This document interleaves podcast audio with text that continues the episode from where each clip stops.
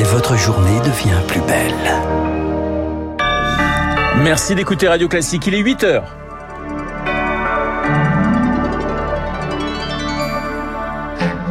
La matinale de Radio Classique avec Renaud Blanc. Quand les trésors d'Ukraine s'exposent au Louvre, des œuvres exfiltrées par Kiev dans le plus grand secret ont été mises à l'abri dans les réserves du musée, mais certaines sont visibles dès aujourd'hui. Marlène Schiappa sur le grill du Sénat ce matin. La secrétaire d'État doit s'expliquer sur la gestion controversée euh, du fonds Marianne. Et puis, c'est parti pour l'épreuve de philosophie du bac. Les lycéens ont 4 heures pour plancher sur trois sujets au choix. On en parlera avec Gilles Verviche, professeur agrégé de philosophie. Radio. Classique. Et le journal de 8 heures nous est présenté par Lucille Bréau. Bonjour Lucille. Bonjour Renaud, bonjour à tous. Le Louvre au secours du patrimoine ukrainien. Cinq icônes byzantines rarissimes installées dans une petite salle spécialement aménagée. Des œuvres d'art évacuées par Kiev sous escorte militaire sont exposées par le musée du Louvre à partir d'aujourd'hui.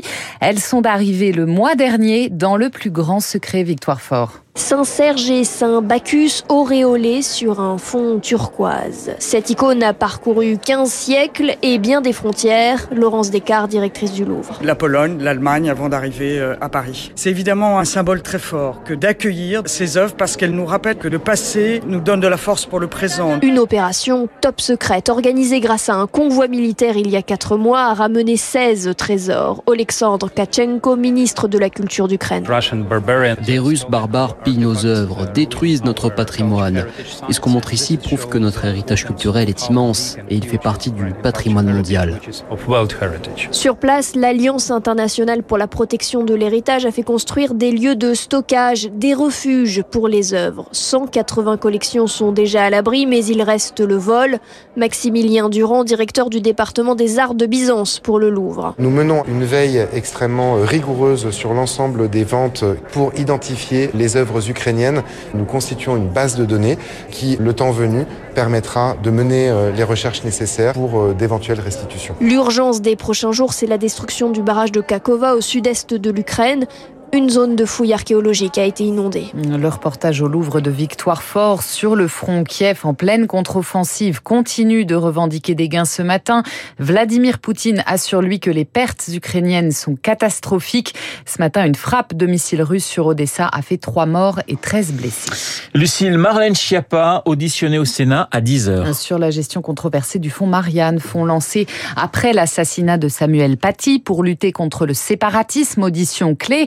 Au lendemain de perquisitions chez plusieurs acteurs de ce dossier, les sénateurs s'interrogent sur le rôle qu'a eu la secrétaire d'État dans cette affaire, Lauriane Toulmont. C'est Marlène Schiappa qui a créé le fonds Marianne. Elle a une responsabilité de principe, rappelle Claude Rénal, qui préside la commission d'enquête au Sénat. Y a-t-il eu de la négligence ou du favoritisme dans la sélection des associations bénéficiaires de ce fonds? Les sénateurs s'interrogent. Marlène Schiappa et son cabinet seraient activement intervenus dans le processus à la place des services administratifs en charge du dossier. Dans un rapport accablant, l'inspection générale de l'administration dénonce un appel d'offres ni transparent ni équitable et surtout de graves irrégularités pour l'une des associations, avec des doublements de salaire et des résultats quasi inexistants. Je n'ai pas choisi les associations, se défend Marlène Schiappa. Pourtant, la semaine dernière, devant la commission d'enquête au Sénat, son ancien directeur de cabinet a reconnu que la secrétaire d'État était intervenue en personne pour retirer de la liste des lauréats au moins une association, SOS Racisme Quelques jours plus tard, la première ministre réaffirme son soutien à Marlène Schiappa.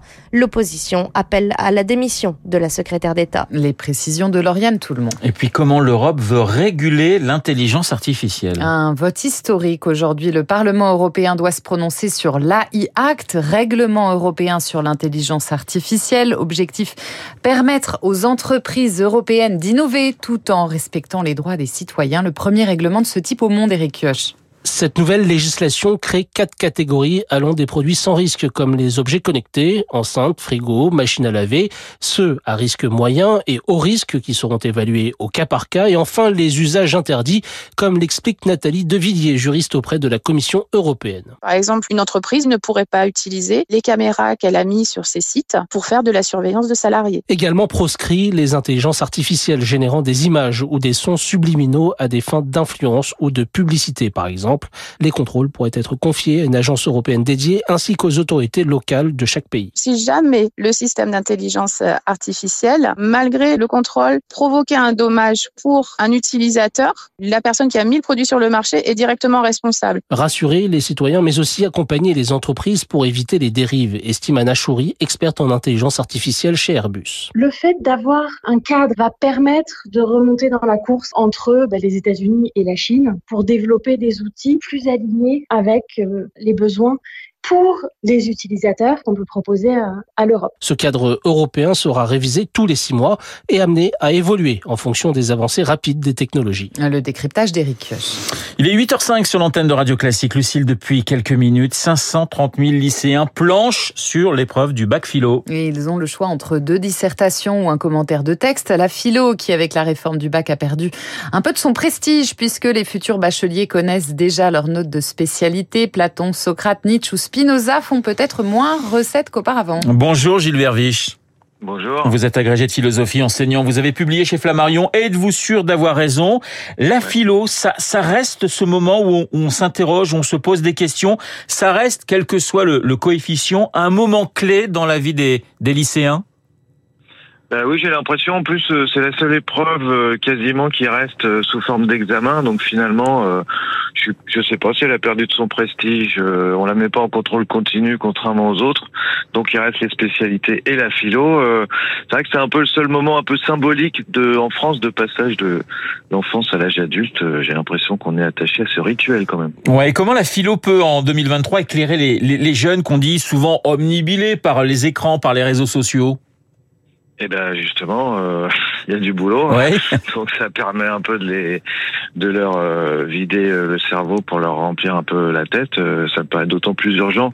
Les jeunes ou les moins jeunes d'ailleurs, hein, euh, même les enfants. Voilà, aujourd'hui, il y a un mouvement qui consiste à, à, commencer la philo encore plus tôt, la philo pour les enfants. Donc plus on commence tôt, plus on va apprendre aux gens à, à se poser des questions, penser par eux-mêmes. Donc ça me paraît d'autant plus urgent en fait. Hein, aujourd'hui qu'on est beaucoup aujourd'hui où on est beaucoup. Hein. Merci pour le français. Ouais. Euh, voilà et voilà donc euh, il faut euh, voilà euh, ça permet ce moment de recul. C'est quand même pas mal d'offrir euh, trois quatre heures par semaine euh, aux gens, peu importe que ce soit pour le bac ou pas, mais pour prendre quatre heures par semaine de recul, penser un peu par soi-même, décoller sa tête. D'ailleurs, faut savoir que c'est assez dur maintenant hein, de décoller les enfants des, des portables hein, en classe. Je, justement, Gilles Verviche, comment vous l'enseignez la philosophie aujourd'hui en, en 2023 eh ben, d'abord, c'est souvent contre la volonté des élèves. Ils partent du principe que s'ils sont dans une salle de classe avec un, un prof, c'est que ça va être euh, ennuyeux. Euh, voilà. Donc moi, j'essaye de faire un peu ce que je fais dans mes livres, c'est-à-dire euh, ce qu'on appelle un peu de la pop philo. Euh, donc j'essaye de prendre des supports un peu euh, pop culture, hein, séries télé ou Star Wars. J'avais fait un livre il y a quelques années. Oui. Et puis aussi un cours très interactif. Voilà. C'est-à-dire ce que j'essaye, c'est que ce que je veux leur apprendre, c'est soit eux qui le découvrent par un dialogue, hein, c'est la fameuse méthode socratique là, euh, où moi je leur dis pas quelle est la vérité, j'essaie qu'ils la découvrent par eux-mêmes. Donc Alors, je pose des questions. Justement, vous parliez de Socrate. Ce que je sais, c'est que je ne sais rien. Généralement, on en a trois tonnes dans les corrections des bacs philo avec avec les élèves. Vous vous ouais. attendez aussi cette année je, en avoir en avoir pas mal? De euh, citations. Oui, de ce type de citation. Ouais. Des gens que certains euh, pensent que ça permet de remplacer euh, la pensée. Voilà. Alors si on a une copie qui est pas mal, euh, ça peut être bien. Une citation suffit pas en fait. Hein. Ouais. moi, pour tout vous dire, j'avais appris 25 citations pour le bac de philo, j'ai eu 6 sur 20 en philo au bac. Ouais. Et après, j'enseigne la philo, donc c'est vraiment de l'escroquerie. Ne le dites pas trop fort euh, quand même, Gilles Verviche. je le dis aux élèves, hein, ouais. ça montre aussi que voilà, on n'a pas réussi à rater sa vie euh, une fois pour toutes. C'est pas non plus très grave. Voilà, l'important c'est de réfléchir.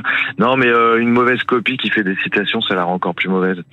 il vaut mieux vraiment restituer l'idée d'un auteur, par exemple, plutôt que d'apprendre les choses par cœur.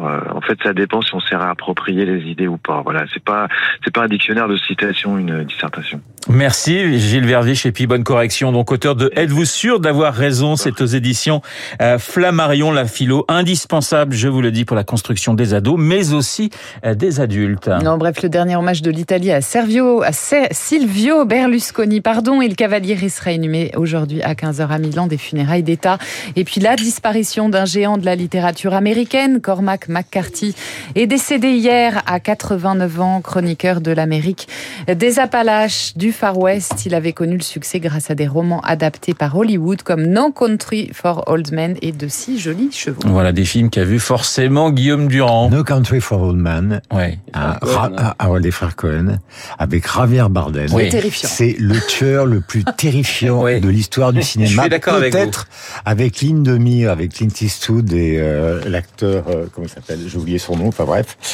Et alors, euh, sur la route, c'est un, c'est un chef-d'œuvre total. Un roman post-apocalyptique apocalyptique, un père, son fils, un caddie qui essaie de rejoindre le sud au milieu. en plus, moi, j'aime pas le côté post-apocalyptique, ça m'énerve. Mais alors ça, c'est 240 pages. Euh, tout de suite, là, hop, auditeur de Radio Classique, vous allez... Euh, Après avoir passé le bac philo, vous allez... Euh, le bac philo, c'est assez marrant. Tout à l'heure, nous allons recevoir le professeur oui. Kayat pour parler évidemment des questions de médecine, de pénurie de médicaments et d'innovation contre le cancer. Mais alors, j'ai lu ce matin Libération, Noah, lycéen à Montpellier, ce climat ne donne pas envie de bosser, parce qu'évidemment, maintenant, c'est le contrôle continu. Euh, c'est gênant de se dire que tout le monde réussit sans travailler. Voilà, euh, voilà parce qu'on prend... Euh, c'est pas tout à fait ce qu'on a connu avec Guillaume Tabar, Spinoza, Hegel, etc. On était là bah, on aurait du mal quand même à refaire une, une copie de philo, je pense aujourd'hui, quand on voit les sujets. S'en fout avec le contrôle continu, c'est déjà réglé. Bah oui. Enfin, en tout cas, il passe. Que, il, en tout cas, il bûche ce matin, Guillaume. Ne cassez pas, non. Il bûche ce matin quand même, les lycéens. Il bûche, il bûche. Voilà, voilà. Et, et, et épreuve, aussi. Épreuve orale d'ailleurs, justement pour Guillaume Tabar dans, dans un instant. Il est 8h11.